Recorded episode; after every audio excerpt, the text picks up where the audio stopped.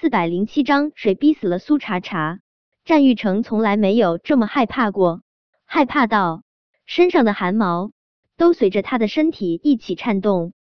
他是真的怕啊，他害怕，他打开浴室的大门后看到的会是一具冰冷的尸体。他纵横商场这些年，从来就不是什么善男信女，他也曾踏着别人的尸体一步步往上爬，面不改色。可是。他害怕看到苏茶茶的尸体。老大，匆匆赶上来的戴军也意识到发生了什么，想到里面可能是对他有知遇之恩的苏茶茶，他心里也难受。人真挺矛盾的。戴军觉得自家老大一次次欺负苏茶茶太过分了，可看到战玉成这副如同没了魂魄的模样，他又觉得自己冷硬无情、杀伐决断的老大有点儿可怜。战玉成没有说话，他终究还是决定把门打开。万一苏茶茶还活着呢？他多拖延一分，苏茶茶的生机就少一分。浴室的大门也被苏茶茶从里面反锁。战玉成一秒钟都等不了，他抬起脚就狠狠的将面前的大门踹开，血色弥漫，刺得战玉成的双眸也染上了漫天的血光，那么疼，那么疼。他用尽了全身的力气，才睁开了眼睛。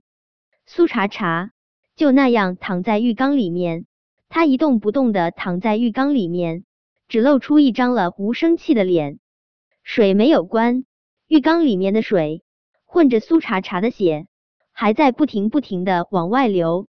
浴缸里面也是猩红一片，那么那么红，衬得苏茶茶没有血色的小脸。更是惨白如纸，他的左手腕随意的垂落在浴缸之中，被水冲刷着，带出丝丝的血。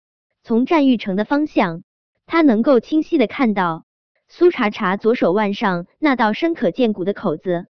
战玉成，你若再碰我一下，我会死，我一定会死。战玉成身子猛然踉跄，要不是站在他身后的戴军用力扶住了他。他肯定得栽倒在地上。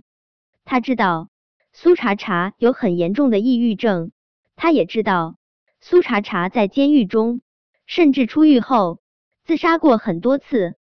可是因为没有亲眼所见，他总觉得苏茶茶那样的女人不会轻易拿自己的身体开玩笑。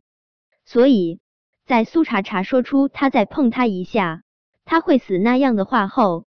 他当时并没有太当回事，依旧不管不顾的强要了他。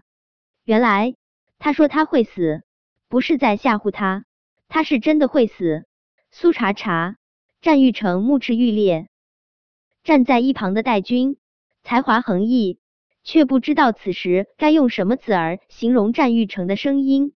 他从来没有想过，那么冷硬的一个男人也会有那么疼的声音，近亲情切。战玉成忽然就不敢去抱苏茶茶，他怎么就连动都不动一下呢？他迫切的想要看到他动一下啊，哪怕是头发丝动一下都好。茶茶，凌霄声音中的痛意不比战玉成少。最近因为他和战玉成成为了情敌，关系有些僵，但多年的情谊毕竟在，他还是过来参加了战玉成的婚礼。刚刚在战玉成的婚礼上。他给苏茶茶发了好几条信息，苏茶茶都没有回。他给苏茶茶打电话，也没有人接听。当时他的心中就生出了一种很不好的预感。他给负责帮苏茶茶录制单曲的工作人员打电话，才知道苏茶茶住在了雷霆酒店。打完这个电话后，他心中那种不祥的预感更强烈。尤其是看到刚刚战玉成发疯似的往楼上冲，他更是一分钟都等不下去。奈何战玉成比他速度快一些，他没追上战玉成，只能等下一班电梯。他也不知道战玉成或者苏茶茶住在哪个房间，他又去问酒店工作人员这些信息，浪费了不少时间。